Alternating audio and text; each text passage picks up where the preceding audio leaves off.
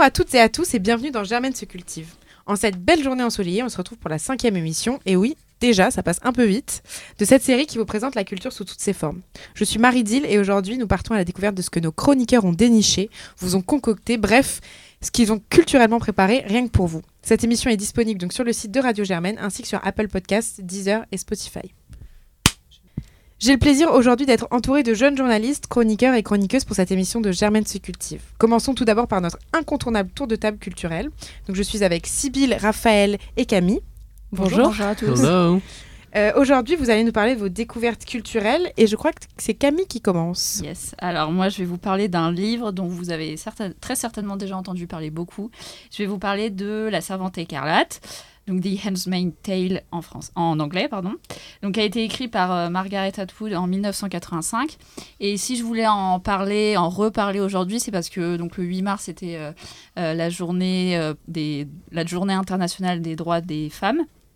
Et je trouve qu'on peut faire des rapprochements un, peu inquiétants entre notre époque et, et ce qui est décrit donc dans ce roman de science-fiction qui est un roman dystopique. Euh, puisque donc dans La Servante écarlate, euh, euh, Margaret Atwood dépeint en fait un régime totalitaire qui s'est installé aux États-Unis suite à une combinaison de pollution environnementale, de maladies sexuellement transmissibles qui ont fait baisser dramatiquement la fécondité. Et donc dans la République de Gilead, qui s'est installée, donc régime autoritaire, les femmes sont dévalorisées jusqu'à l'asservissement et on leur retire tous leurs droits. Elles sont classées suivant euh, donc d'abord les épouses, euh, ensuite les martas, les tantes et les servantes. Les servantes dont le rôle se résume à la reproduction humaine uniquement. Et voilà, on peut faire des rapprochements assez inquiétants, euh, surtout en cette période un peu d'incertitude extrême avec le coronavirus et tout ça, où, euh, où voilà, les femmes ont, et même les hommes ont besoin de, de se battre pour euh, ces droits qui, qui nous sont parfois retirés. Et sur fond de changement climatique, de risques épidémiques euh, graves. Euh, voilà, donc même si c'est un roman dystopique qui décrit un peu un futur euh, qu'on espère n'arrivera pas, bah, finalement il faut rester vigilant. Et même si je pense qu'il ne faut pas tomber dans le catastrophisme, parce que le catastrophisme ne produit que de la panique. Ne et mène ça- à rien, ouais. Voilà, exactement. Et ça nous empêche de, bah, de prendre des, bonnes décisions et de trouver des solutions. Euh, voilà, je pense que des livres comme euh, La Servante écarlate euh, sont assez intéressants à lire aujourd'hui. Surtout que Margaret Atwood, dans un entretien qu'elle a donné au trimestriel America, que je vous conseille fortement de lire, elle explique que donc, son livre est sorti en 1985 et c'est que aujourd'hui. Enfin, bon, depuis que la série télévisée est sortie en 2017, mais euh, c'est que aujourd'hui que son livre euh, fait un succès assez fulgurant. Alors qu'en 1985, quand il est sorti, bon, ça n'a pas remué ciel et terre. Et pour elle, ça montre bien que euh, son livre a une actualité qui peut nous inquiéter ou peut nous pousser à changer les choses. Donc voilà, je vous conseille vraiment de lire ce livre, ça fait beaucoup réfléchir.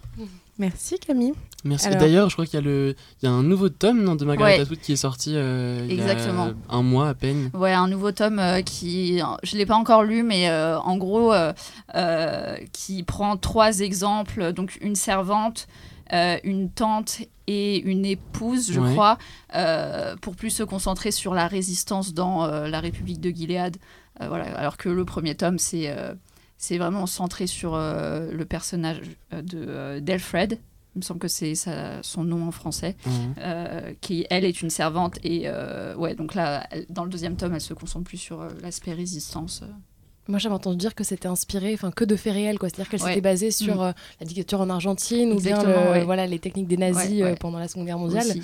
Ça aussi, c'est assez effrayant, quoi, de se dire que Ouais. finalement, tout ça, euh, toutes ces choses-là. fictif, ça Voilà, c'est ça, c'est ouais. finalement, Enfin, c'est inspiré ça. ouais. librement inspiré, mais très romancé, évidemment, mais. euh, exactement et ouais le livre est très enfin c'est beaucoup Margaret Atwood c'est beaucoup documenté sur tout ça et voilà même si on l'appelle roman de science-fiction dystopique Finalement, En dans les fait, procédés, ouais, oui, c'est. pas tant que ça quoi Ouais, ouais. Merci Camille. Merci beaucoup. Raphaël, je crois que c'est à ton tour. Oui, écoute, euh, je vais vous parler, je vais vous parler de danse aujourd'hui, euh, donc euh, d'un spectacle qu'on allait voir tous les deux avec Sybille euh, au mois de février dernier, dans le cadre de Fait d'hiver. Alors Fait d'hiver, c'est bah, comme son nom l'indique, un festival de danse d'hiver, donc c'est enfin H-I-V-E-R hein, comme la saison. Euh, donc c'était du 13 janvier au 8 février dernier. Euh, donc euh, voilà, c'est un festival où il y avait plus de 36, enfin 36 représentations exactement. Et donc on y allait euh, le dernier soir, le 8 février. C'était à Micadence, donc dans le 4e arrondissement. Et c'était euh, un, disons un- une performance qui s'appelait Blitz 4e édition, enfin carte blanche noire, euh, par Bernardo Monte, qui est un chorégraphe. Euh, et donc c'est un spectacle qu'il a réalisé en, hommage de, en hommage à sa mère, qui, qui est décidé, décédée il y a peu. Et en fait c'était un spectacle dans lequel il y avait donc quatre danseuses, Nadia Begré, Sofia Kosoko Mamela, Lena Blue et Nda Binta.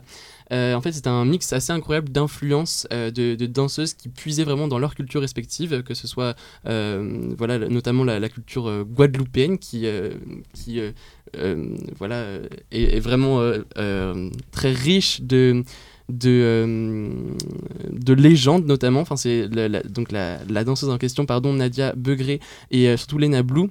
Euh, ont fait euh, appel à des légendes de leur terre natale, notamment elle a, sans cesse, euh, tout en retrouvant son équilibre, en mentionnant, en parlant d'une légende, d'un mythe guadeloupéen qui parlait de cette de nécessité de toujours rebondir dans la vie, quelles que soient les épreuves que tu traverses, etc. C'était quelque chose d'assez d'assez d'assez impressionnant. Elle semblait toujours tituber, mais en restant gracieuse. C'est très Euh, évocateur. du ouais, coup, ouais, chouette, Et euh, au départ, c'est pas forcément évident de se plonger, de, de comprendre absolument tout ce qu'elle voulait nous, nous faire passer comme message. euh, Voilà, il y a des moments un peu, un peu longs parfois, mais c'était toujours très poétique. Notamment une autre, une autre femme, je crois que c'était Sofia Kosoko Mamela, qui, qui dansait de dos, enfin sur une chaise, qui bougeait, enfin attachée sur sa chaise, sans que, sans que le public ne comprenne, euh, ne comprenne vraiment ce qu'elle, ce qu'elle voulait nous faire. euh, nous faire comprendre euh, et, nous, et nous montrer.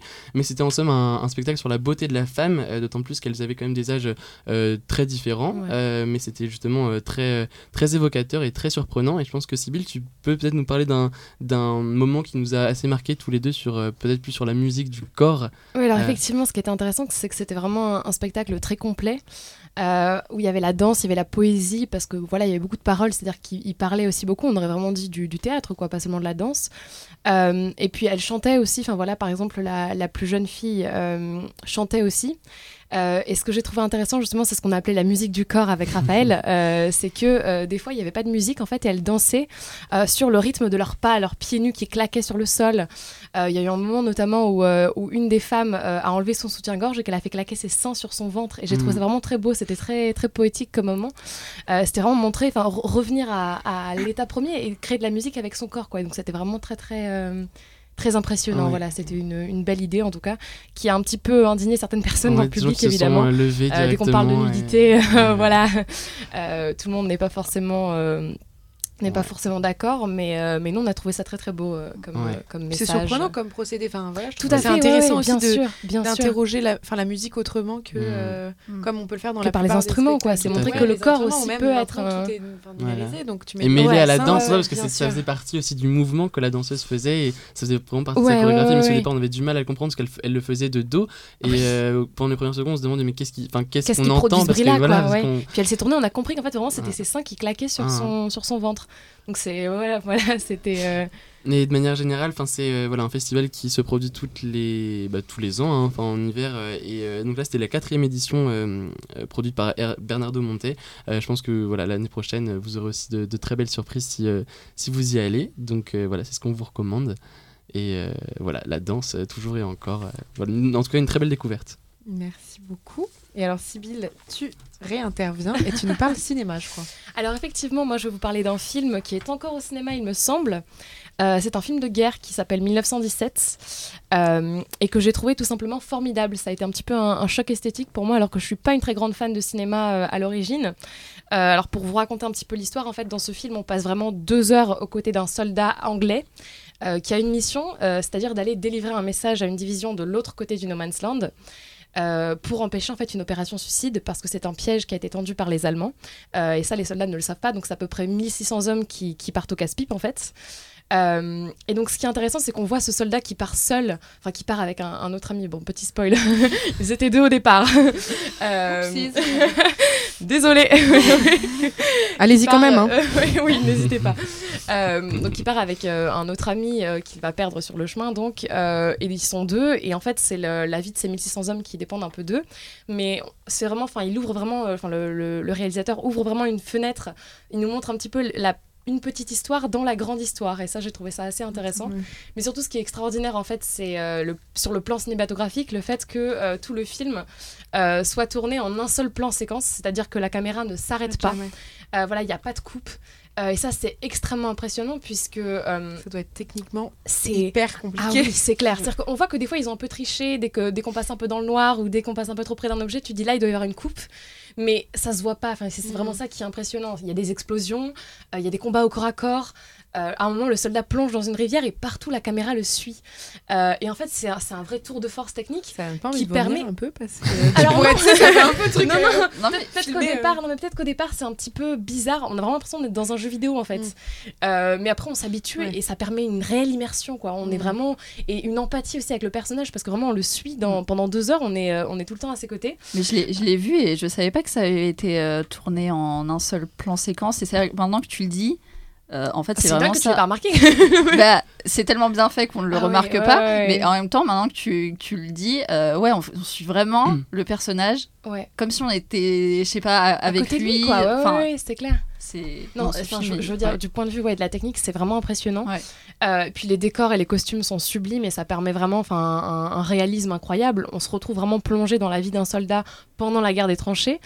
Euh, et puis au niveau plus général, euh, moi, c'est un film qui m'a vraiment fait pleurer parce que pour moi, ça, démontre l'absurdité de la guerre. Quoi. Voir tous ces hommes qui, se lancent dans une opération suicide et leur vie dépend en fait de, de cet homme-là qui va aller délivrer le message.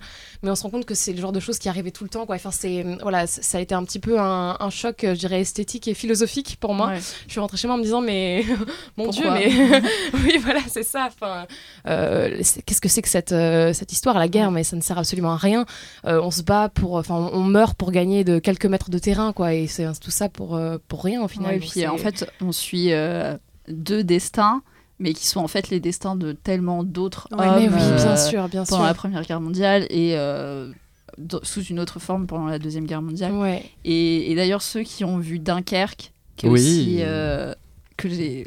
J'ai peut-être plus aimé Dunkerque que 1917, Ah, je sais vrai. pas trop. Ouais. je l'ai pas parce vu que ok. la, la musique dans Dunkerque est vraiment euh, assez hyper importante et assez prenante. Je trouve un peu plus que 1917, mais c'est pas le même film, euh, c'est pas la même histoire. Mais ceux qui ont vu Dunkerque et qui ont bien aimé Dunkerque, je pense que allez voir 1917 parce que c'est, c'est- pour moi, c'est deux chefs-d'œuvre sur la guerre. euh. C'est aussi sur la ouais ok d'accord Ouais, c'est sur la deuxième guerre mondiale. d'accord Nos deux chroniqueuses préférées vous, vous recommandent. Alors, euh, voilà pareil quoi, maintenant, même vous n'avez conclusion allez le voir oui non vous non n'avez c'est plus, vous n'avez plus le choix. Euh, merci beaucoup en tout cas pour, euh, toute, euh, enfin, pour ce tour de table culturel et puis pour vos bons plans, pour vos découvertes. Euh, on va maintenant passer à la chronique de Camille qui va nous parler de ça.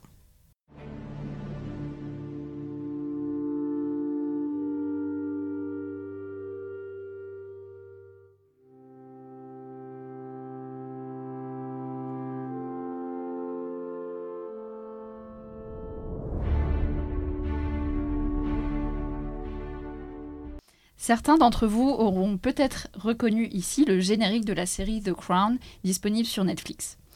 The Crown, c'est une série créée par Peter Morgan et produite par Stephen Daldry, diffusée depuis 2016 sur Netflix et dont la troisième saison est disponible depuis novembre 2019. The Crown, c'est une série historique sur la vie de l'actuelle reine d'Angleterre Elisabeth II, plus ou moins à partir de son accession au trône et plus généralement sur l'ensemble de la famille royale du Royaume-Uni.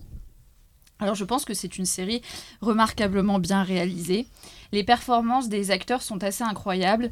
On notera le jeu de Claire Foy qui incarne Elisabeth II au cours des deux premières saisons, celui d'Olivia Colman qui incarne la reine dans la troisième saison, ceux de Tobias Menzies et de Helena Boham Carter qui incarnent respectivement le prince Philippe et la princesse Margaret, sœur de la reine, dans la troisième saison, et enfin celui de Josh O'Connor dans le rôle du prince Charles, le fils aîné de la reine, aussi dans la troisième saison. Si vous avez la curiosité de regarder The Crown et si l'histoire britannique vous intéresse, je vous recommande aussi de regarder le documentaire aussi disponible sur Netflix, The Royal House of Windsor, qui est un donc un documentaire historique sur la famille royale britannique et qui s'appuie sur des archives, des témoignages et des travaux d'historiens. Et c'est un documentaire assez inédit. Euh, et regarder ce documentaire m'a permis de me rendre compte que The Crown est véritablement une série historique incontournable qui fait preuve d'une certaine exactitude historique. Vous serez notamment frappé par le travail qui a été fait sur les costumes, les décors, les ambiances, les musiques et les, maquillages, et notamment par le fait que les personnages de la série ressemblent presque parfaitement à leurs homonymes, disons, réels. Euh, ouais, c'est un peu choquant même, tellement ils se ressemblent. Et hormis pour la qualité de la réalisation, pour quelle autre raison vous recommanderais-je The Crown? Alors tout simplement parce qu'on y apprend tellement, et regarder cette série, c'est vraiment se cultiver en s'amusant. Pour les sciences pistes qui nous écoutent, je ne sais pas si vous vous souvenez, mais en droit constitutionnel en première année, on apprend que la reine d'Angleterre sert, entre guillemets simplement, à unir le Royaume-Uni. Et c'est vrai, mais c'est aussi tellement plus que ça. En regardant The Crown ou le documentaire The Royal House of Windsor, on comprend que la reine d'Angleterre a un rôle politique de premier ordre. Lors de son couronnement, alors qu'elle est âgée de 25 ans, Elisabeth se doute qu'elle scelle quelque part son destin et celui de sa famille. La série accentue bien cet aspect. On ne se dérobe pas au devoir qu'impose le fait d'être membre de la famille royale et d'appartenir à la couronne britannique. Le prince Philippe s'en rendra compte très vite. Né Mountbatten, il désirait que son premier fils soit nommé d'après son nom et cela lui sera refusé. De même, le prince Charles, qui occupe la première place dans l'ordre de succession, n'échappera pas à l'injonction de se trouver un parti satisfaisant pour éviter de commettre de nouveau les erreurs de son oncle, ce qui aboutira, comme vous le savez, à son mariage avec Lady Diana Spencer en 1981. Ce mariage ne manquera pas d'être l'un des drames qu'a connu la famille royale. Ces épisodes sont loin d'être les seuls à être relatés dans la série, et laissez-moi vous passer un extrait d'une scène entre la reine Elisabeth et son fils, le prince Charles, de retour de son tour du pays de Galles après son intronisation en tant que prince de Galles en 1958. Et selon moi, cette scène révèle toute la tension et les enjeux que les réalisateurs et les scénaristes ont voulu mettre en avant dans The Crown. Not having a voice is something all of us have to. We have all made sacrifices and suppressed who we are. Some portion of our natural selves is always lost. That is a choice. It is not a choice. It is a duty. I was a similar age to you when your great grandmother, Queen Mary, told me that to do nothing, to say nothing, is the hardest job of all. It requires every ounce of energy that we have. To be impartial is not natural, it's not human. People will always want us to smile or agree, or frown or speak. And the minute that we do, we will have declared a position, a point of view. And that is the one thing, as the royal family, we are not entitled to do. Which is why we have to hide those feelings, keep them to ourselves. Because the less we do, the less we say, or speak, or agree, or. Think. Or breathe. Or feel, or exist. The better. Une couronne bien lourde à porter, non? Et pour ceux qui pensent que The Crown est une série ennuyante parce qu'on en connaîtrait la fin, fin qui reste quand même à être écrite, je tiens à vous dire que le suspense est bien présent. On est vraiment plongé au cœur de la famille royale, et c'est plus qu'un documentaire. On ne fait pas que regarder les événements de l'extérieur, on est avec les personnages, dans leur vie, face à leur psychologie, face à leurs dilemmes et quelque part face à leur destin. Et aujourd'hui, choisir d'abandonner l'étiquette royale comme l'ont décidé le prince Harry et sa femme Meghan Markle est lourd de sens. Ce n'est pas un acte anodin et il signifie en quelque sorte le choix de rompre avec le poids imposé par la couronne. Cet épisode appartient à une longue chaîne d'événements attenant la famille royale des Windsor que je vous invite à découvrir sur Netflix. Merci beaucoup Camille de nous avoir parlé de cette série qui est donc effectivement disponible sur Netflix et que vous pouvez regarder euh, à tout instant. Euh, en quarantaine chez vous, euh, tout marche. Tout marche. Merci beaucoup. On passe du coup euh, à Capital Culture. Donc pour les Parisiens et Parisiennes curieuses, et parce que le coronavirus ne nous arrêtera pas, vous allez pouvoir dans un instant, bah, donc grâce à Raphaël et Sybille et leur présentation de Capital Culture, retrouver tous les bons plans et toutes les choses à faire à Paris ce mois-ci. Raphaël, Sybille, on vous laisse nous guider dans ce Paris culturel.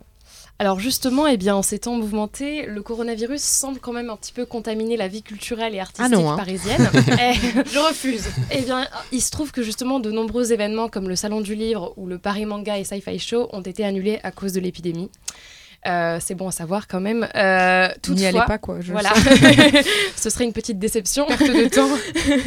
Mais euh, sachez néanmoins, chers auditeurs, que euh, le salon du dessin qui se tiendra du 24 au 30 mars prochain au Palais Brognard est maintenu. Euh, pour plus d'infos, sachez que nous avons parlé de cet événement dans notre agenda culturel sur notre compte Instagram. Germaine se cultive tout attaché, n'hésitez pas à aller jeter un coup d'œil. Pas d'annulation non plus pour l'Urbana Art Fair, la foire internationale de l'art urbain, qui aura lieu du 23 au 26 avril 2020 au Carreau du Temple. Voilà, et donc euh, évidemment, euh, il y a plusieurs expositions qui sont euh, bien programmées, qui sont bien maintenues dans, tout Paris, notamment l'exposition Pompéi, une très très grande exposition donc, au Grand Palais, qui commence le 25 mars jusqu'au 8 juin 2020.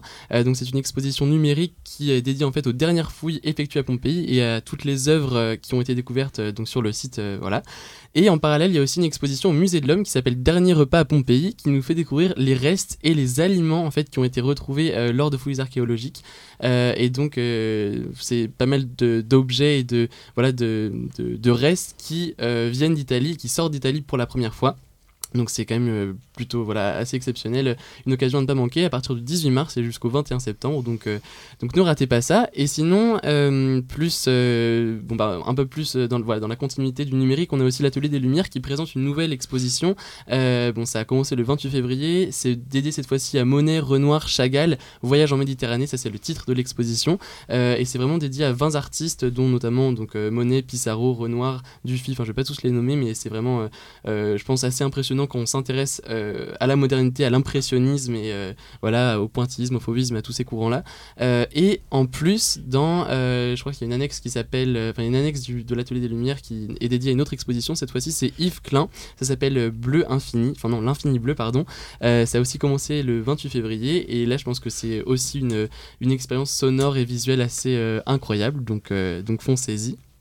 Et euh, ah, ah oui, assez intéressant aussi pour une promenade un peu plus euh, euh, enfin, libre et euh, mais tout aussi culturelle. À la Villette, il y a un, un- quelque chose qui s'appelle Alebrejes et Mexicaneos et c'est une, c'est en fait un, un parcours dédié à l'art mexicain à la Villette. C'est plein de d'installations éphémères, de sculptures dédiées donc à tout l'imaginaire mexicain, notamment les crânes. Enfin, je sais pas si vous avez vu le film Coco de Disney. Non, peut-être pas, mais c'est pas très grave. J'ai pensé au film de. Comment il s'appelle? Ce film un peu beauf, Coco, là. Donc, Oui, bah, c'est pas ça. ça. Bah, je sais pas. enfin, Mais je- non, non, non, non, non, c'est un Avec film Gad- avec Ah, Gad non, Elmaleh, donc c'est pas la même chose. Non, non, À mon avis, non. non, non, non. Un peu Mais, je- euh, m'excuse si c'est vraiment T'inquiète, mais, euh, mais euh, en gros, euh, c'est ça, fin, ça peut rappeler euh, tout, tout ces, tous ces imaginaires de la mort, mais en même temps très relié à toutes ces couleurs, ces, ces crânes, et, enfin, ces festivités euh, voilà, très, très joyeuses. Enfin, c'est vraiment des choses assez monumentales dans tout le parc de la Villette, donc c'est disséminé pour une, une, une promenade assez euh, bah voilà, quoi, artistique et intéressante, donc, euh, donc foncez-y. Et donc on continue aussi avec euh, le musée Jacques Marandré qui propose une grande rétrospective dédiée euh, au peintre anglais Joseph Maynard William Turner, donc euh, Turner, hein, dans l'exposition Turner peinture et aquarelle de la Tate à partir du 13 mars, donc à partir de demain, enfin de, samedi, en collaboration avec la Tate de Londres. C'est jusqu'au 20 juillet. Et je pense que c'est pareil, c'est un, grand événement parce que les Turner ne viennent pas, il n'y en a pas en grande quantité sur le territoire français. Donc foncez-y si, vous aimez, si vous aimez les œuvres de cet artiste. On peut aussi parler de l'événement Curieuse Nocturne euh, qui aurait dû revenir au musée d'Orsay le jeudi 19 mars 2020. En fait, c'était euh, un, voyage au pays des monstres, euh, donc au musée d'Orsay. C'était donc une, tout simplement une, bah, une nocturne où il y avait un, où il y aurait dû y avoir donc un concert de Maulwurfe, un DJ, un DJ set, voilà, assuré par Matteo de, Matteo de Chinese Men. Pardon, c'est un, un groupe, je sais pas si vous connaissez, c'est assez cool. Et aussi une joute oratoire avec Eloquencia. Donc bon, voilà, plusieurs, plusieurs petits euh, petits événements au sein de cette soirée, mais sauf que c'est reporté à une date ultérieure, mais je, vous conseille vraiment de, de, bah, de vous tenir au courant parce que c'est un événement assez cool que le musée d'Orsay euh, organise pour, euh, je sais pas exactement s'il y a eu beaucoup d'autres éditions avant, mais euh, tenez-vous au courant parce que ça peut être très très intéressant. Donc c'est la enfin curieuse nocturne au musée d'Orsay euh, et je pense que ça pourrait attirer pas mal de monde. Et un dernier truc euh, qu'on a trouvé avec Sybille qui pourrait vous intéresser, c'est un podcast culturel. Alors on on va pas faire de, de concurrence avec euh, Germaine se cultive, mais vous connaissez peut-être Sortir à Paris. C'est un site qui répertorie tous les événements culturels de la capitale. Et en fait chaque semaine euh, on vous dé- enfin, ce, ce podcast-là vous déniche les meilleurs bons plans, les sorties, les loisirs et autres événements. Donc peut-être que ça pourrait compléter aussi des choses euh, dont on pourrait, dont, voilà, des choses qu'on qu'on ne pourrait pas forcément évoquer ici. Euh, et voilà, donc euh, encore une, quelque chose qui peut vous, vous inciter dans le métro, à la pause café, à écouter des, voilà, un petit podcast culturel. euh, donc quand, quand vous voulez et quand vous pouvez. Voilà. Et il s'adapte aussi à l'actualité du coronavirus en vous disant quels sont les musées fermés, les musées ouverts, etc. Donc ça peut aussi vous permettre de savoir un peu où aller. Euh, donc pour en revenir à ça, d'ailleurs, sachez que les musées adoptent de nombreuses mesures de régulation, euh, notamment en limitant l'accès aux collections à un certain nombre de personnes par jour. C'est le cas du Louvre, du Centre Pompidou ou encore du musée d'Orsay. Il est donc fortement conseillé d'acheter un billet électronique avec un horaire réservé pour pouvoir y accéder, sinon euh, vous risquez de vous faire refuser l'entrée. Et enfin, alors nous ne pouvions pas euh, terminer ce Capital Culture sans un petit mot d'encouragement envers notre ministre de la Culture français, Franck Riester, qui a été testé positif au coronavirus lundi dernier. Euh, donc pour conclure, eh bien, ce mois-ci, cultivez-vous malgré tout, En n'oubliant pas de bien vous laver les Merci. On n'oubliera pas. Merci du coup mille fois pour ces jolies découvertes parisiennes. Ça donne envie de gambader, de découvrir tout ça. Donc euh, on file, on file. Notre deuxième chronique, elle est un peu spéciale parce que notre chroniqueur, ce n'est pas un habitué de l'émission. Adam, bonjour. Bonjour. Donc Adam écrit pour La Péniche, le journal étudiant de Sciences Po, avec qui nous collaborons pour certaines émissions, avec des sujets qui sont traités à la fois dans l'émission et à la fois dans les articles. Aujourd'hui, Adam vient nous faire une chronique et je crois que tu voulais nous poser une question. Ouais, alors quel est le point commun entre Athènes en 1920, Malibu en 1962 et Cannes en 1994 J'avoue que je sèche. Eh bien, la réponse, c'est une mélodie reconnaissable entre toutes. C'est le Missirlou. Interprété par le pape des surfeurs californien Dick Dale, et vous aurez peut-être reconnu euh, le générique historique du chef-d'œuvre de Quentin Tarantino, Pulp Fiction, derrière lequel se cache en réalité une mélodie très ancienne qui a traversé les mers et les époques, a été brinque-ballée d'un port à l'autre par les marins et les migrants, a traversé euh, les eaux de Méditerranée, les quais animés de New York, les vagues du Pacifique, les plages huppées de la Croisette, et donc se chargeant à la fois de nouvelles influences musicales, c'est une histoire fascinante que nous, raconte cette musique qu'on va euh, découvrir aujourd'hui. Alors pour commencer ce récit, remontons au début du siècle, dans les ports de Grèce.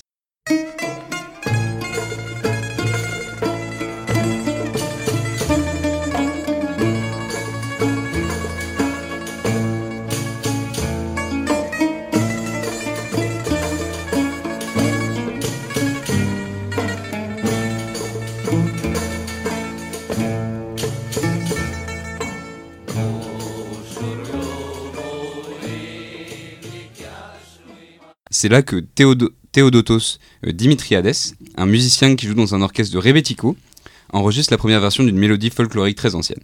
Mais quelle est cette musique revendiquée dans tout le Moyen-Orient, de la Turquie à l'Irak au Maroc? En réalité, c'est une mélodie particulièrement simple qui suit l'une des gammes les plus utilisées de la musique que l'on qualifie souvent un peu rapidement d'orientale. Dans Missirlou, on monte et on descend dans ce qu'on appelle euh, en arabe le Hijaskar, ou en, en Inde euh, le raga Maya Mala Go- Govla. Donc en, réalité, ça correspond à ça.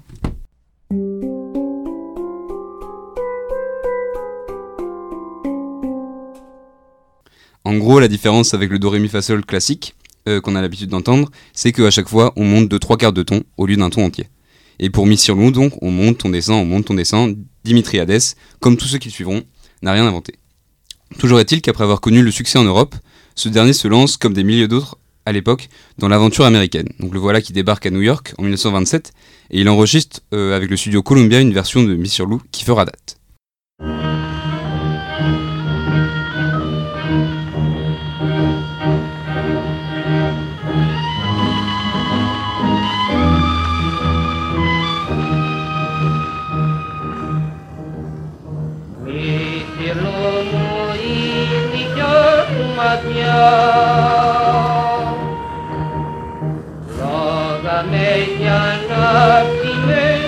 of.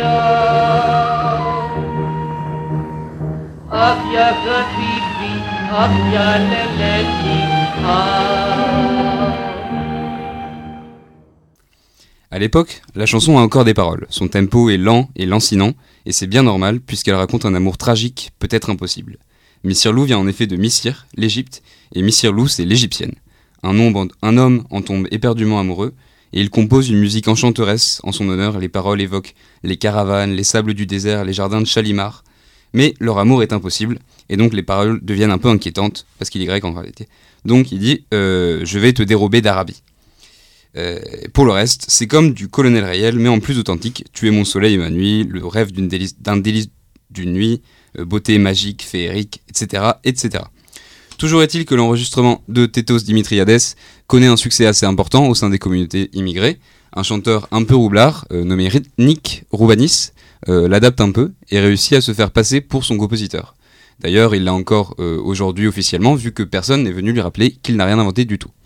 Bref, il y a plein d'adaptations, la mélodie perce plusieurs fois dans les charts américains, et c'est là qu'entre en scène Dick Dale, de son vrai nom Richard Mansour, qui naît à Boston en 1937 dans une famille libano-polonaise, et qui va pas mal euh, rafraîchir le Missirlou en l'emmenant à la plage.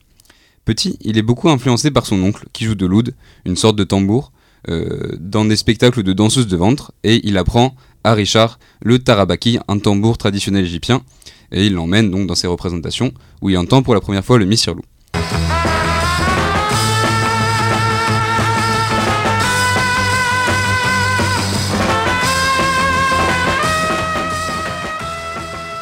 À 17 ans, les Mansour déménagent en Californie et Richard découvre le surf, la guitare et il fait l'acquisition d'une Fender Stratocaster.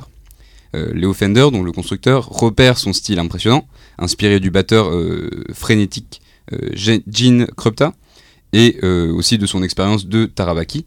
Et c'est très pratique pour le constructeur. Il lui envoie donc ses nouveaux modèles, car selon lui, si la guitare peut survivre à la punition que lui afflige Dick Dale, alors elle est propre à la consommation du commun des mortels. En concert, il joue très vite, très fort, plus que les autres grâce à un nouveau système d'ampli, et il acquiert très vite une grande notoriété. En 1962, c'est la consécration.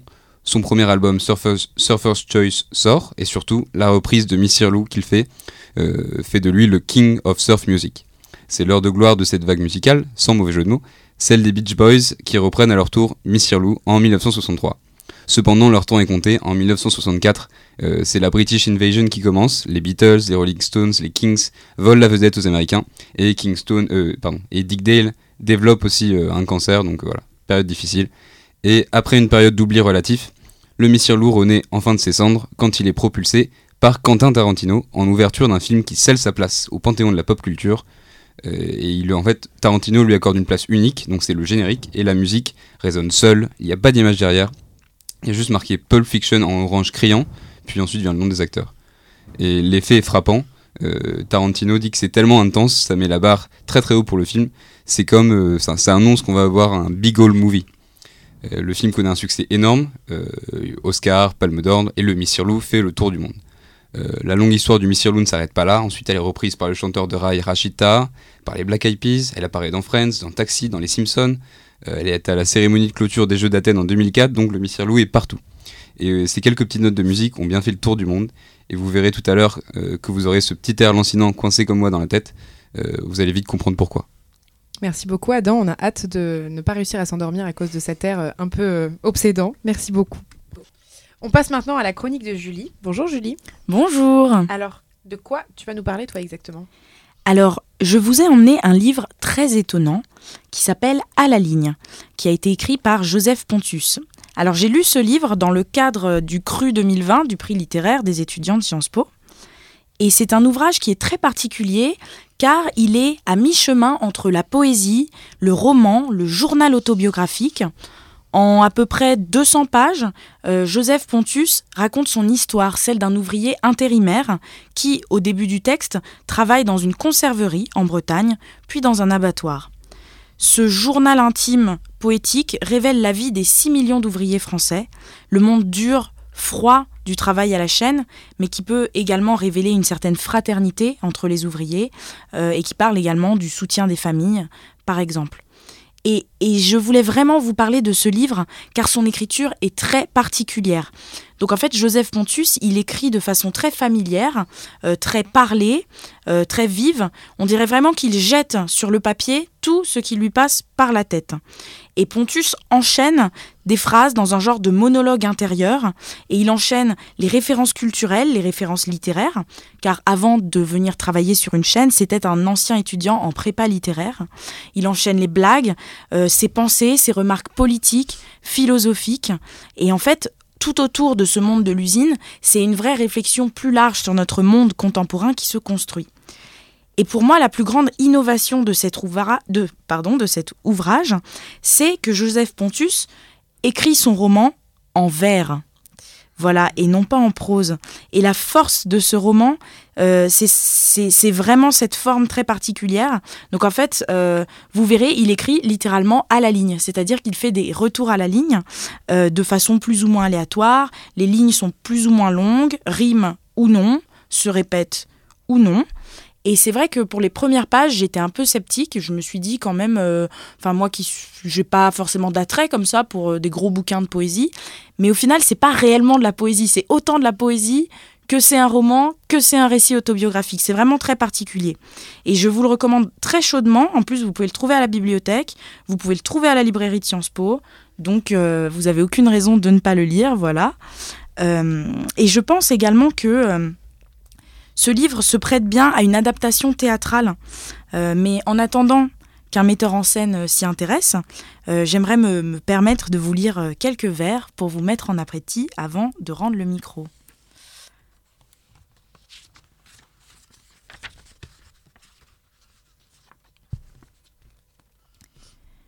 Je n'y allais pas pour faire un reportage.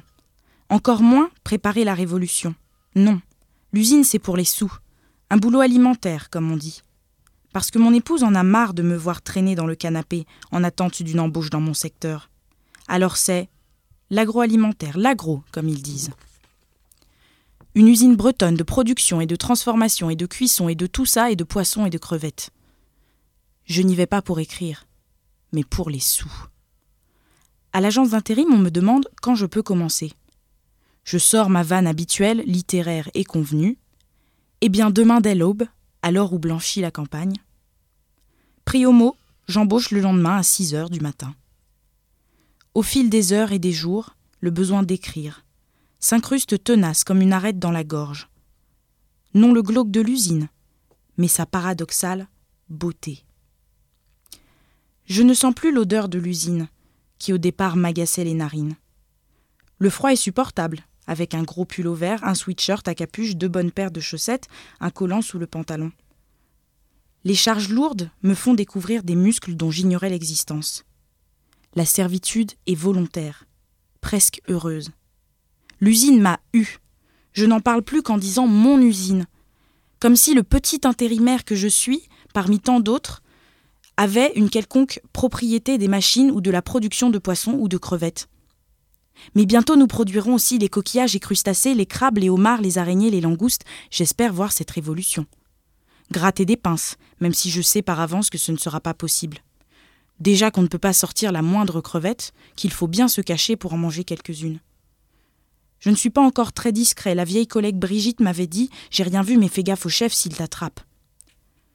Depuis, je louse des sous mon tablier avec ma triple paire de gants qui me coupe de l'humidité, du froid et de tout le reste pour décortiquer et manger ce que j'estime être, à tout le moins, une reconnaissance en nature. Je m'emballe revenons à l'écrit. J'écris comme je parle quand l'ange de feu de la conversation me prend comme prophète, écrit en substance dans je ne sais plus trop quoi, Barbé d'Aurevilly.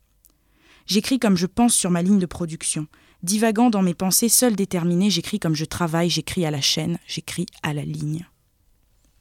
Merci Julie, c'est très joli et en plus de cette lecture très jolie, euh, la chronique était passionnante. Donc merci beaucoup. Merci.